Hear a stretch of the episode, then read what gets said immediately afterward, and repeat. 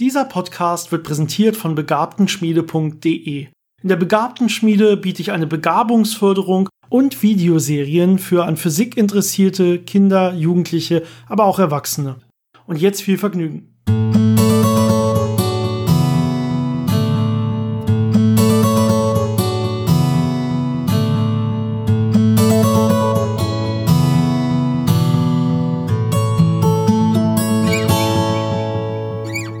Willkommen bei Physikgeplänkel, dem Podcast von Janis und Dennis über interessante Fakten aus der Welt der Physik, von denen du noch nicht wusstest, dass du sie wissen willst. Hallo Janis. Hallo Dennis. Na, wie geht's dir? Es ist immer noch zu warm. ja, hier auch. Und ich hatte ja beim letzten Mal gesagt, ich überlege mir einen Trick, wie ich auch während der Aufnahme überlegen kann. Ja, das ist jetzt ein relativ simpler Trick, aber ich lasse das Fenster mal angekippt und äh, hoffe, dass die vorbeifahrenden Autos nicht ganz so stören. Ich liege zumindest nicht an einer äh, Hauptverkehrsstraße oder so. Das heißt, so oft sollte das eigentlich nicht vorkommen. Bei mir passiert das eigentlich nur so drei Uhr oder vier Uhr nachts. Da habe ich so ein paar Jugendliche, die hier immer ihr Auto starten und ganz laut Musik hören und mit dem Motor spielen. Aber um die Zeit sollten die ja wahrscheinlich schlafen. Also. das heißt, Jugendliche ist wahrscheinlich ein bisschen untertrieben, wenn sie schon Autos haben, aber auf jeden Fall sehr, sehr junge Erwachsene. Ja, heute soll die Folge über die hohle Erde gehen. Das wurde auch vorgeschlagen äh, schon vor relativ langer Zeit mal von Hörern. Und wir dachten, wir nehmen das mal auf. Wir haben ja schon viele verschiedene Verschwörungstheorien mal behandelt und haben immer wieder extrem viel Spaß dran. Und wir wissen von den Hörerzahlen, dass die auch halbwegs gut ankommen, obwohl die nicht so richtig was mit jetzt moderner Forschung oder so zu tun haben. Aber heute geht es nicht nur um eine Verschwörungstheorie, sondern in Wirklichkeit gibt es sogar zwei verschiedene Modelle der hohlen Erde, die man klar unterscheiden muss. Und die eine davon, die ist physikalisch sogar erstmal ja fast richtig. Und nur die andere davon ist wirklich eine Verschwörungstheorie. Vielleicht fangen wir mit der mal an. Vielleicht kannst du erstmal sagen, wie können wir das überhaupt unterscheiden? Meinst du jetzt Verschwörungstheorie? Ich würde sagen, wir fangen mit der an, aber vielleicht einmal eine ganz grobe Übersicht, um welche beiden Sachen es gibt, geht. Also das eine ist halt die Idee, dass die Erde, ähm, auf der wir leben, innen drin hohl ist. Das heißt, die Erde sieht im Prinzip genauso aus, wie wir das kennen, schwebt irgendwo durchs Weltall, aber im Inneren haben wir keinen großen äh, flüssigen Kern und äh, einen festen Kern da ganz in der Mitte, sondern das ist einfach ein Hohlraum. Vielleicht ein riesiger Hohlraum, vielleicht mehrere Hohlräume. Äh, da gab es unterschiedliche Ideen. Das war sogar mal relativ wissenschaftlich. Äh, damals äh, Halley, der Entdecker vom Halleyschen Kometen, äh, hatte, nachdem Newton seine ähm, Abhandlung über die Gravitation veröffentlicht hat, spekuliert, dass die Erde ja innen hohl sein könnte und dass da so, ja, so äh, Hohlkugeln noch drin sein könnten, so quasi so Scheiben, die sich ineinander drehen und dass da alles sehr komplex sein könnte. Äh, andere haben dann gemutmaßt, dass da vielleicht auch Sonnen in der Erde sich verstecken können, dass da Leben möglich wäre, dass das auch Polarlichter verursacht, wenn das Licht da rauskommt. Also da gab es so einige Ideen, die halt damit gespielt haben, dass unsere Erde möglicherweise im Innern äh, ja komplex aufgebaut ist und äh, viele Hohlräume besitzt und deswegen äh, bestimmte Eigenschaften hat. Das hat sich natürlich später als falsch herausgestellt. Das andere, äh, was wir diskutieren werden, ist diese, ja, im Deutschen nennt man das wohl Innenweltkosmos. Ähm, ist einfach die Idee, dass wir nicht auf einer Erde liegen, die einen äh, Kern hat, sondern dass wir im Inneren von einer Erde leben, äh, und wenn wir nach oben gucken, gucken wir quasi zum Zentrum von diesem Ganzen, von dieser Erde. Und äh, ja, das ganze Universum befindet sich in dieser Erde. Und da muss man natürlich äh, ein bisschen äh, tricksen. Das heißt, es geht nicht einfach so, dass man das Universum äh, da drin hat und das alles so groß wäre, sondern da muss man äh, damit arbeiten, dass die Skalen, die Längenskalen sich äh, verändern, je weiter weg man guckt. Und dann könnte das mathematisch auf jeden Fall alles passen. Genau, also das eine, das zweite wäre, die Oberfläche der Erde ist quasi das Innere einer Kugel. Ja, wenn wir ins All blicken, blicken wir ins Innere dieser Kugel. Ähm, das die wirklich Verschwörungstheorie, obwohl sich das jetzt schon sehr, sehr skurril und merkwürdig anhört, ist aber in Wirklichkeit ja das erste. Das heißt, das ist ja wirklich, die Erde ist eigentlich in hohl und dann kann man natürlich da verschiedene Verschwörungstheorien darauf aufbauen. Ja, also wer zum Beispiel im Inneren der Erde gerne leben will, ja, ob da jetzt irgendwelche Echsenmenschen leben oder ob Hitler da es in Wirklichkeit hingeschafft hat und noch lebt oder was hast du so gehört? ja, da gibt's äh Mythen von irgendwelchen äh, sehr fortgeschrittenen Zivilisationen, die da in der Erde leben, teilweise auch einfach in Höhlensystemen, manchmal auch äh, Monster, die dann rauskommen. Äh, das geht natürlich Hand in Hand mit diesen alten Mythen aus irgendwelchen Kulturen, wo dann da ähm, ja das, das Leben in der Erde entstanden ist und dann herausgekommen ist oder wo irgendwelche Götter sich in der Erde versteckt haben oder äh, wo auch einfach nur die Hölle im Innern der Erde ist oder die Unterwelt, wo die Toten hingehen. Also da gab es ja ganz viele äh, solche Ideen in, in äh, früher Zeit, äh, was im Innern der Erde sein könnte. Und manche bauen halt darauf auf und sagen, okay, da leben Zivilisationen zum Beispiel drin oder da gibt es auch noch eine Sonne drin. Ja, man muss ja sagen, es ist ja jetzt auch nicht ganz so einfach, das direkt zu widerlegen. Äh, zum Beispiel durch Bohrungen, wo man einfach sagen kann, hey, wir haben schon einmal durch die Erde durchgebohrt und deswegen wissen wir, die Erde ist nicht hohl, sondern besteht aus dem und dem und dem Teil äh, bei der und der und der äh, Schicht. Sondern so ist es ja leider nicht. Ja? Also wir haben, glaube ich, äh, Tunnel gebohrt, die sind so maximal so um die 10 bis 12 Kilometer tief. Ja, und ähm, wenn du das jetzt mit der Erde vergleichst, äh, dann also 6,4 äh, Millionen Meter oder 6400 Kilometer, dann ähm, ist das irgendwie im Bereich von 0,2 Prozent oder so, die wir da schon reingebohrt haben. Also fast gar nichts.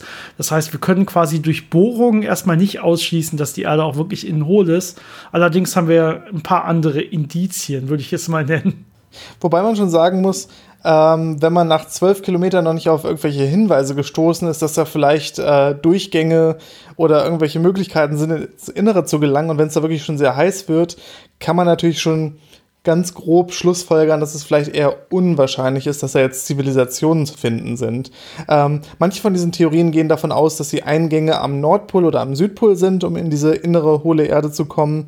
Es gibt natürlich alle anderen Möglichkeiten, dass sich irgendwo in irgendwelchen Höhlensystemen geheime Eingänge finden. Und da gibt es auch immer wieder Leute, die behaupten, sie hätten gesehen, wie jemand da drin verschwunden ist und dann oder wie da Menschen herauskamen.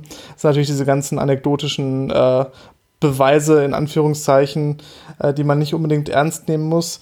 Ähm, aber wie wir natürlich äh, viel mehr Wissen darüber gesammelt haben, wie es im Innern der Erde aussieht, ist über Seismik. Also man nimmt einen Seismometer, also etwas, was äh, ja die Erschütterungen der Erdoberfläche misst und guckt sich dann an, äh, was er so registriert über die Zeit an Signalen. Und äh, die besten Signale, die man hat, die kohärentesten sind natürlich Erdbeben, also starke Erschütterungen, die sich in der Erde ausbreiten. Und wenn ich jetzt an ganz vielen Punkten auf der Erde messe, und ich weiß, äh, in Japan zum Beispiel, da ist ja öfter mal ein Erdbeben, da hat die Erde gerade stark gebebt dann kann ich gucken, wie lange braucht es, bis jetzt die seismischen Wellen bei mir ankommen. Und dann gibt es ja verschiedene Wellen. Es gibt ja die, die quasi äh, longitudinal sind, also so Druckwellen. Und dann gibt es die, die so äh, gegeneinander äh, sich verscheren, also so Scherewellen.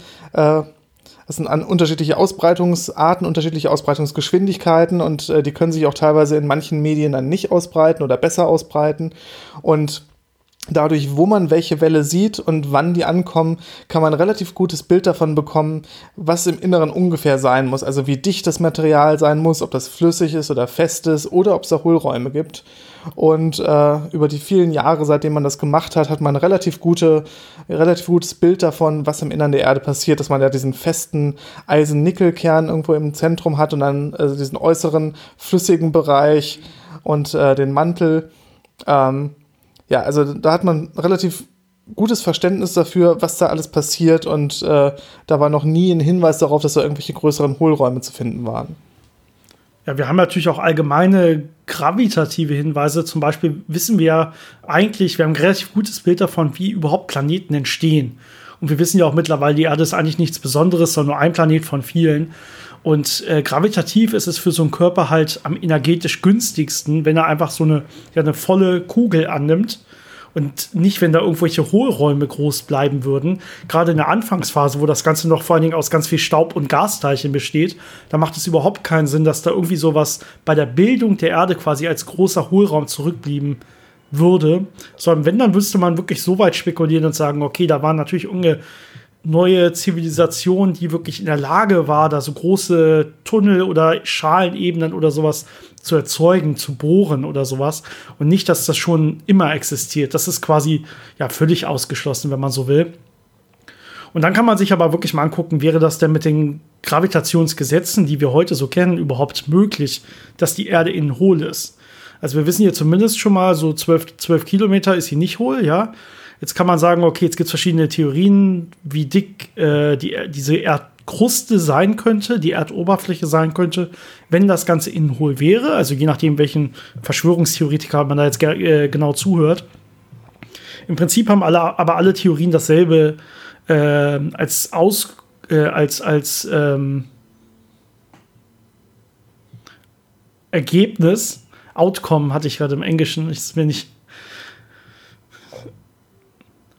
als Ergebnis und zwar, dass ähm, ja im Prinzip das Ganze nicht stabil wäre. Das heißt, das Ganze würde in sich zusammenbleiben, das äh, fallen. Das ist einfach Start, ein, kein statisches System, was funktionieren kann. Das Ganze ist viel zu groß, die Erde ist viel zu groß und diese Schichten wären viel zu dünn außenrum, sodass das Ganze nie halten würde. Es würde immer zusammenfallen. Ein anderer Hinweis ist ja auch, wir wissen, äh, wie schwer die Erde ungefähr ist und äh, wir wissen, wie dicht unsere äh, Gesteine an der Oberfläche sind. Und wenn man das vergleicht, sieht man, dass äh, bei dem Volumen, das die Erde hat und bei der Masse, das die, äh, die die Erde hat, äh, müsste die mittlere Dichte der Erde viel größer sein, als was man an den Oberflächen hier an Gesteinen misst. Das heißt, im Inneren muss dichtere Materie sein. Das heißt, es ist sehr unwahrscheinlich, dass da jetzt große Hohlräume sind, die natürlich die Gesamtdichte dann herabsetzen würden. Äh, das heißt, auch für eine hohle Erde ist die Erde, wie wir das aus, äh, ja, aus den Beobachtungen der Himmelsmechanik äh, schließen können, viel zu schwer. Ja, man kann sich natürlich trotzdem überlegen, was wäre denn eigentlich, wenn die Erde hohl wäre und das halten würde, was es dann nicht tun würde. Also sagen wir, ich bohre zum Beispiel ein Loch einfach mal komplett durch die Erde durch und dann lasse ich mal irgendwas in das Loch reinfallen. Weil jetzt haben wir ja die komische Situation, dass ähm, die Gravitation ja immer zum Erdmittelpunkt wirkt. Ja, und auch wenn ich so einen großen, langen Tunnel oder ein großes Loch bohre, würde das Ganze ja immer zum Erdmittelpunkt noch wirken. Das heißt, es würde nach unten beschleunigt werden und beschleunigt werden und beschleunigt werden. Und irgendwann beim Erdmittelpunkt selber, da hätte ich dann ja eigentlich gar keine Kraft mehr, die wirkt selber. Aber das Ganze hat dann natürlich extrem hohe Geschwindigkeiten. Das heißt, das würde dann wie bei so einer Feder einfach durchfallen, durchschwingen. Ja, und jetzt kann ich mir erstmal überlegen, das Einfachste, was Physiker machen, ja, was ist denn, wenn wir gar keine Reibung haben? Das heißt, dann würde es natürlich wie bei so einer perfekten harmonischen Schwingung einfach wieder genau auf der anderen Seite rauskommen aus dem Bohrloch. Also wenn ich, sagen wir, ich stehe vor diesem Bohrloch, das einmal durch die Erde geht und das ein Hammer reinfallen, dann würde dieser Hammer einmal komplett durchfallen durch die ganze Erde und auf der anderen Seite genau wieder rauskommen und dann wieder zurückfallen ins Loch. Und diese Schwingung würde es ohne Reibung natürlich unendlich lange machen. Äh, wie lange dauert ungefähr so eine Schwingung, Janis? Du meintest, du hattest es noch im Kopf, oder? Ja, das waren so, ich glaube, 86, 87 Minuten, irgendwas in dem Dreh. Äh, also knapp anderthalb Stunden. Und äh, zufälligerweise, das ist natürlich kein Zufall, ist das auch genau die Dauer, die die ISS zum Beispiel braucht, um einmal um die Erde rumzukommen. Das ist ganz interessant, weil man da diese, ja, diese, ich weiß nicht, was das richtige Wort dafür ist, aber äh, wie die Gravitation wirkt, der ist es egal, ob man außen um die Erde rumfliegt auf einem Orbit oder ob man quasi einen äh, zusammengestauchten Orbit hat, der einmal durchs Zentrum durchgeht. Die Zeit ist ja. immer die gleiche. Ja, stimmt. Ja, ich weiß gar nicht, ob wir uns noch länger mit dieser Verschwörungstheorie beschäftigen wollen, weil eigentlich sollte das ja gar nicht die Folge werden, sondern klar, die hohle Erde wirkt erstmal wie diese Riesenverschwörungstheorie. Wobei ich dazu sagen muss, ähm, ich finde diese hohle Erde als, als so ein Konstrukt für Science-Fiction-Abenteuer und so äh, Romane sehr spannend und sehr interessant. Also es hat viel Potenzial, wenn man nach geheimen Eingängen sucht und dann da irgendwelche äh, geheimnisvollen, äh, ja, ähm, Städte findet und, und Zivilisationen. Gibt ja auch manche, die sagen, Atlantis ist da unten. Also für eine Geschichte ist es auf jeden Fall äh, eine sehr schöne Sache und sehr viel Material, aber das hat dann natürlich nicht mehr mit äh, wirklicher Wissenschaft zu tun. Sie ist doch, glaube ich, viel äh, deutlich weniger irre als die flache Erde. Ja, wo dann auch das mit der Gravitation überhaupt keinen Sinn mehr macht, am Rand der flachen Erde zum Beispiel, wo es ganz skurrile Sachen annimmt. Wenn ich mir jetzt einfach mal die Gravitation innerhalb so einer Hohlkugel vorstelle, ist das deutlich angenehmer. Ja, also da würden sich dann äh, erstmal die Kräfte quasi innerhalb mehr oder weniger ausgleichen. Das heißt, ich kann da schwerelos mich erstmal mehr oder weniger zumindest bewegen. Ja, es kommt ein bisschen darauf an, wie schwer dieser Ring ist und wie weit er weg ist von einem. Das heißt, man kann sich vielleicht vorstellen, man hat so eine Art Sattelpotenzial in der Mitte. Und wenn ich mich genau im Mittelpunkt befinde, habe ich gar keine Kraft. Aber wenn ich so ein bisschen näher an einem der Ränder bin, dann wird er mich schon stärker anziehen als die, die weiter weg sind. Ja, die Kraft fällt ja mit R Quadrat. Das heißt, dann würde ich schon wieder merken, dass ich dann auch von innen gegen die Ränder falle quasi. Aber deutlich schwächer, als das andersrum der Fall wäre. Also, das kann man sich schon angucken, kann damit rumspielen und so weiter. Das ist deutlich ja, weniger äh, komisch, als da, äh, die flache Erde das normalerweise anbietet. Vielleicht kann man das ja vereinen. Ne? Wenn du sagst, gerade am Nord- und Südpol sind diese Eingänge zu der Hohlerde, äh, das sind ja auch ganz spezielle Orte für die Flacherdler, wo man entweder in der Mitte diesen, das Zentrum hat, was keiner überschreiten darf, oder außen den Eiswall, den man nicht überschreiten darf, weil man dann aus Versehen von der flachen Erde fallen könnte. Ähm, also vielleicht sind diese ist auch die Hohlerde in Wirklichkeit, ist das Ganze nur so gut beschützt, also der Nord- und der Südpol von der NASA oder so, dass, da, damit man da nicht hinkommt und diese Eingänge findet. Da würden genau. die sich dann wieder treffen. Genau, das passt schon alles. Kommen wir mal zum wissenschaftlicheren Teil, äh, diesem Innenweltkosmos. Ähm, die Idee dahinter ist eine ganz einfache. Ähm, es gibt ja Koordinatensysteme, in denen ich mein Universum beschreiben kann. Und man kann ja Koordinatentransformationen machen.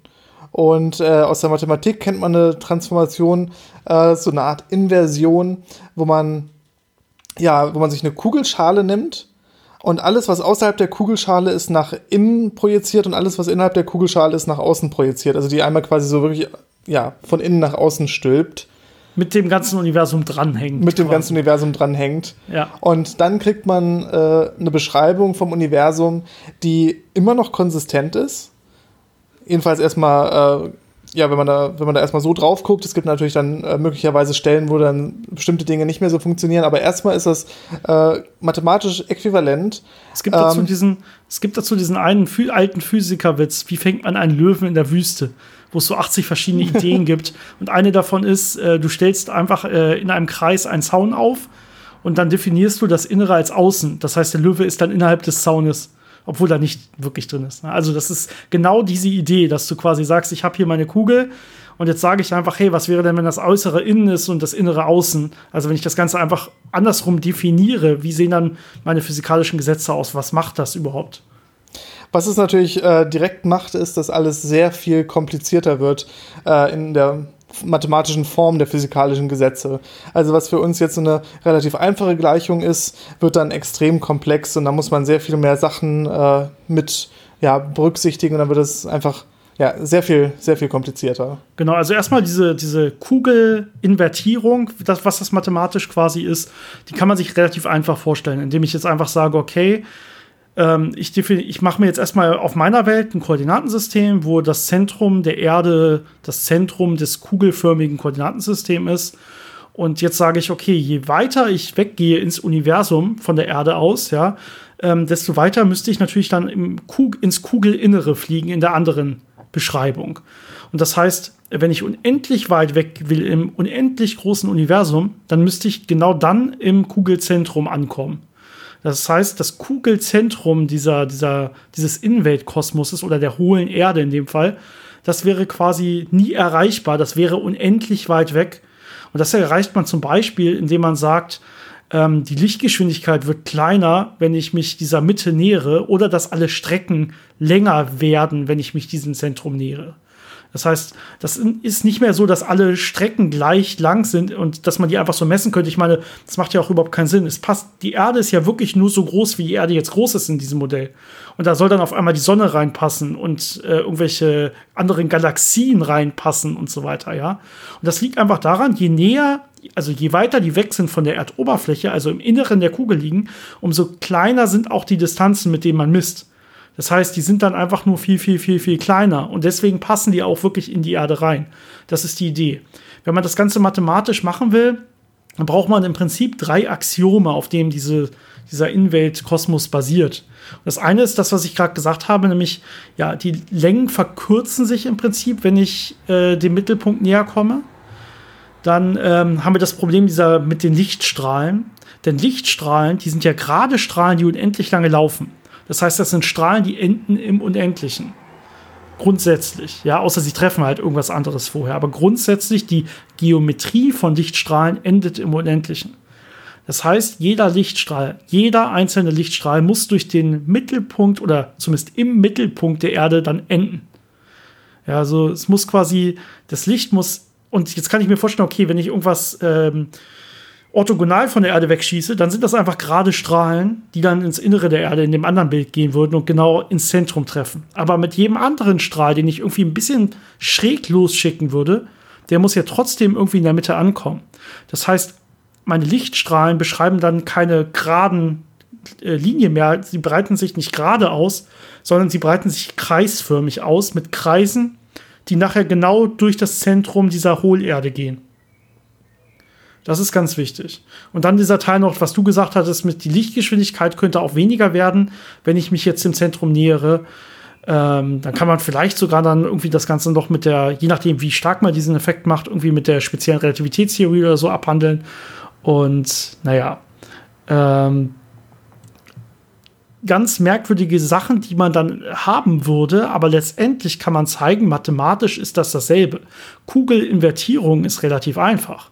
Ja, also ich, ich messe quasi den Abstand von der Erde zu einem Punkt im Universum, woher ich, äh, und ich weiß, unendlich weit weg ist quasi mein Maßstab, da bin ich im Zentrum dieser neuen Kugel und alles andere projiziere ich irgendwie auf diese Kugel. Da gibt es verschiedene Arten, das mathematisch zu projizieren und ich kann quasi jeden Punkt sauber definieren, dann auf so einem Punkt innerhalb so einer Hohlkugel.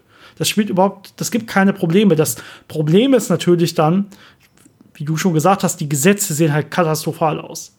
Ja, ich habe dann keine schönen Ellipsenbahnen mehr oder keine Kep Keplerschen Bahnen, auf denen sich Planeten oder so bewegen, sondern die bewegen sich dann auf ganz, ganz komplizierten Bahnen, die man jetzt nicht mal aufschreiben könnte oder sowas. Ja, das ist, das werden ganz, ganz komplizierte äh, mathematische Formeln und so weiter. Also die physikalischen Gesetze würden gelten wie hier, aber diese Transformation die, dieser Gesetze hin in dieses neue Bild, das ist mathematisch einfach so auch gar nicht zu leisten. Das ist mega schwierig. So ein bisschen wie das geozentrische Weltbild, nur viel, viel schlimmer. Da hatte man ja schon diese komischen Orbits, die Planeten gemacht haben, was ja nicht so wirklich gut zu erklären war. Und ja, in dem Fall wäre das dann halt mit dieser Stauchung und allem wäre das noch wesentlich komplizierter. Genau, das heißt, mathematisch ist es erstmal einfach nur eine Art von Koordinatensystemwahl.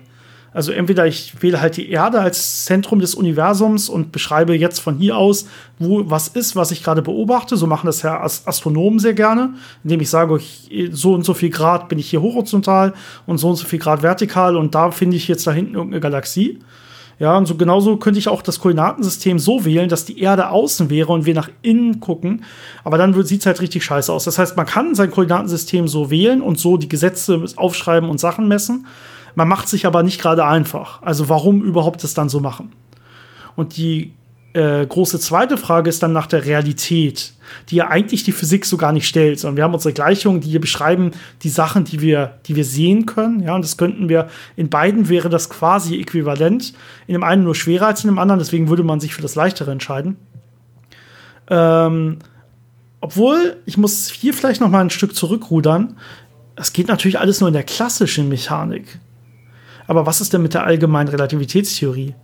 Die, verbi die verbietet uns jetzt ja eigentlich ein Koordinatensystem, ein ausgezeichnetes zu wählen.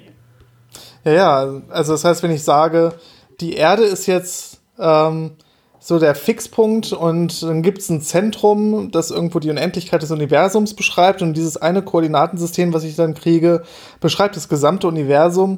Das widerspricht schon den Grundsätzen der allgemeinen Relativitätstheorie, wo man ja sagt, äh, alle Koordinatensysteme sind gleichberechtigt und äh, man kann nicht ein spezielles äh, aussuchen, in dem irgendetwas zum Beispiel ruht und das dann wirklich eine absolute Ruhe hat. Ähm, ja, ich denke, da kriegt man schon gewisse Widersprüche rein. Aber auch, äh, es gibt ja noch ganz andere Argumente, die dagegen sprechen. Wir haben ja dann zum Beispiel auch solche Sachen wie das Noether-Theorem, die dann nicht mehr wirklich funktionieren können. Das heißt, wir haben uns das ganze Universum, das beschreiben wir heutzutage eigentlich in Symmetrien, in schönen Raumsymmetrien, in Zeitsymmetrien. Das klappt alles nicht so richtig, wenn ich mir die Gleichung in so einem, in so einem Innenweltkosmos vorstellen kann. Dann findet man diese ganzen schönen Symmetrien alle nicht mehr. Und deswegen findet man die ganzen schönen Erhaltungsgrößen wie Energieerhaltung und sowas nicht mehr. Ähm, Gerade wenn sich dann die Zeit noch ändert, wenn ich, wenn die, äh, wenn ich näher dieses Mittelpunktes komme und so weiter. Man kann sich vielleicht vorstellen, dass man das alles irgendwie umschreiben kann und dann ganz, ganz, ganz komplexe, ich sag mal, dumm aussehende Symmetrien findet, die dann rein mathematisch irgendwie dasselbe ergeben würden. Aber ja, das, das will, will man sich eigentlich nicht vorstellen und das will man an der Stelle auch nicht nehmen. Und die eigentliche Frage war ja, ist das jetzt eigentlich die Realität oder ist das eigentlich nicht die Realität? Also wie können wir da vielleicht was zu sagen? Naja, also die Sache ist ja, dass man, also es gibt eigentlich zwei Gründe zu sagen, dass das, was wir da mathematisch, rein mathematisch mit einer Koordinatentransformation beschreiben können, dass das nicht die Realität ist. Und das eine, das wird oft benutzt, wenn man äh, das als Beispiel nennt, äh, nimmt, um es zum Beispiel Schülern zu erklären. Und das ist das Occam's Razor-Messer oder Occam's Razor wenn ich sage, ähm, wenn ich zwei gleichwertige Theorien habe, dann nehme ich normalerweise jetzt mal salopp gesagt die einfachere. Ja, also einfacher heißt, es muss natürlich dasselbe bei rauskommen können, es muss dieselben Aussagekräfte haben und ich muss quasi weniger Input-Parameter reinstecken in die eine. Aber wenn ich jetzt eine habe, die halt so komplizierte Gleichung hat, die hat keine einfachen Bewegungsgleichungen mehr, um irgendwas zu beschreiben, ja, ähm, sondern das sieht alles katastrophal aus, so katastrophal, dass man es mathematisch nicht mal jetzt einfach so sauber hinschreiben könnte. Und das andere hat diese schönen Kreisbewegungen und diese richtig schönen Zeitsymmetrien und so weiter. Dann sagt einfach Ockens Rasiermesser, mir zumindest, ja, dann nehm doch die einfache Theorie, das wird die Realität sein und nicht die andere. Die zweite ist, naja, diese, diese Transformation, dass wir die Kugel von innen nach außen stülpen ja, das kann ich ja nicht nur mit der Erde machen. Ja, das ist ja möglich für jede Kugel, diese mathematische Transformation. Das heißt, ich könnte das mit der Erde machen, ich kann es aber auch mit unserem Mond machen oder mit der Sonne machen. Ja, oder eigentlich auch mit kleinen Teilchen machen. Ich kann das, wenn ich mir das Ganze weiter runter mal vorstelle, vielleicht sogar mit Atomkern machen. Also ich kann einen Atomkern mathematisch so transformieren, wenn ich mir den jetzt erstmal in Näherung als Kugel vorstelle, dass wir alle im Inneren eines Atomkerns leben. Ja, und das geht gleichwertig für jedes runde Objekt quasi im Universum. Naja, wie viel sind das ungefähr? Es sind extrem, extrem viele. Ja, sagen wir, je nachdem, was wir jetzt hier jetzt äh, genügend rund definieren, sagen wir 10 auf 40, 10 auf 50, 10 auf 60 Objekte oder sowas oder noch mehr. Naja, warum sollte jetzt gerade alles im Mittelpunkt der Erde leben und nicht im Mittelpunkt einer dieser anderen 10 auf 60 Objekte? Na, die Wahrscheinlichkeit rein statistisch, dass es dann die Erde genau ist, die da ausgezeichnet ist, hier ist ja 1 durch 10 hoch 60, ja, oder 10 hoch minus 60. Das ist quasi völlig, völlig unrealistisch, äh, aufgrund solcher Annahmen dann zu sagen, das wäre genau diese eine Realität. Da machen wir wieder genau diesen Fehler, ähm, den Kopernikus damals aufgehoben hat, nämlich zu sagen, die Erde ist eben nicht mehr das Zentrum des Universums, wo sich alles drum dreht, sondern ja, alles sieht in Wirklichkeit, die ganzen Gleichungen und Bahnen und so weiter, sehen einfacher aus, wenn wir davon weggehen und sagen, die Erde ist nicht das Zentrum und genau das haben wir hier auch wieder. Ja, klassische Argumentation. Es ist vielleicht auch ein bisschen die Faulheit der Physiker zu sagen, ich will jetzt nicht ganz so kompliziert rechnen, wenn es einfacher geht, machen wir es einfacher. Ja, genau. Aber die Frage ist halt dann, welchen Anspruch hat man dann wirklich zu sagen, das, was die Gleichungen beschreiben, ist Realität? Ja, ist ja dasselbe, wenn die Kräfte irgendwelche, äh, wenn die Gleichungen irgendwelche Potenziale beschreiben oder irgendwelche Kräfte oder sowas beschreiben, ist ja immer zu sagen, okay, was ist das jetzt wirklich anschaulich? Gibt es wirklich da jetzt anschaulich solche Bindungen oder solche Potenziale? Oder könnt ihr einfach wirklich nur äh, voraussagen, wie sich Sachen dann in euren Messapparaten verhalten, anhand eurer Gleichung. Und das sehr, sehr, sehr gut. Und damit dann auch Sachen bauen und äh, ne, forschen, Technik erfinden und so weiter. Aber das ist nicht richtig Realität. Aber das ist ja dann so Erkenntnistheorie, das ist ja Philosophie. Ne, es, meine, dieselben, mit denselben Argumenten, wo wir jetzt sagen, wir könnten auch in so innerhalb der Erde leben oder sowas und das ganze Universum wäre da, äh, könnte man auch sagen, ja, alles ist in Wirklichkeit ja nur ausgedacht, alles findet nur in unserem Kopf statt. Es gibt alles gar nicht wirklich. Oder wir könnten sagen, ja, wir leben in Wirklichkeit nur in einer Computersimulation. Ja, alles, was wir sehen, ist nur simuliert. Das kann man auch nicht widerlegen. Das, ist, das sind keine Gedankengänge, keine Theorien, die man wirklich widerlegen kann. Genauso wie man rein mathematisch diese Hohlwelt äh, nicht widerlegen kann. Aber ja, da muss man sich halt fragen, ne? wie sehr ist man jetzt Philosoph, der sagt, na, alles ist für mich irgendwie gleich möglich oder man nimmt wirklich Occam's Razor, schneidet alles Komplizierte ab und sagt, ja, es ist schon so ähm, das Einfachste, was wir uns so vorstellen können, wahrscheinlich. Ja, das war ja heute eine etwas kürzere Folge für unsere Verhältnisse. Ähm, die letzten Folgen waren, glaube ich, alle weit über 40 oder 50 Minuten. Ist ja fast schon ein bisschen entspannt, wenn man jetzt mal äh, bei einer halben Stunde bleibt. Leider gab es diesmal keine Fragen, die wir noch beantworten können. Äh, das nimmt natürlich auch ein bisschen Zeit weg. Äh, wir würden uns natürlich freuen, wenn ihr uns mehr Fragen schickt. Also, wenn jetzt neue Fragen aufgetaucht sind oder wenn ihr noch Fragen zu den letzten Folgen habt, äh, schickt, euch die immer, äh, schickt uns die immer fleißig. Man muss dazu sagen, in Wirklichkeit war die Folge für uns hier deutlich länger. Ich, was, was, was, was ihr nicht wisst, ich habe zwischendurch einen Schluck trinken wollen und mein Mikro gemutet. und dann haben wir einfach mal ein paar Minuten der Aufnahme einfach. Äh, die, die habe ich in mein gemutetes Mikrofon gesprochen und musste sie danach dann leider nochmal erzählen. ich, hoffe, ich hoffe, es fällt nicht zu sehr auf. Ähm, dementsprechend sitzen wir hier schon ein bisschen länger als 30 Minuten. Sorry nochmal, Janis, dafür. Und ich hoffe, wir sehen uns nächste Woche wieder, können dann auch wieder ein paar Fragen besprechen und haben bestimmt auch mal wieder längere Themen. Ich glaube, manche mögen auch kurze, kürzere Folgen sehr, sehr gerne. Deswegen, das ab, ich finde das gar nicht so schlimm, es so abzuwechseln. Es müssen gar nicht 30 Minuten sein. Es können sogar auch mal nur 20 Minuten sein. Ich finde das ab und zu okay. Gerade bei solchen Temperaturen. okay, bis dann. Wunderbar. Ich hoffe, alle Hörer, an alle Hörer, wir sehen uns nächste Woche wieder. Habt eine schöne Woche. Lasst es euch gut gehen. Bleibt gesund. Bis dann.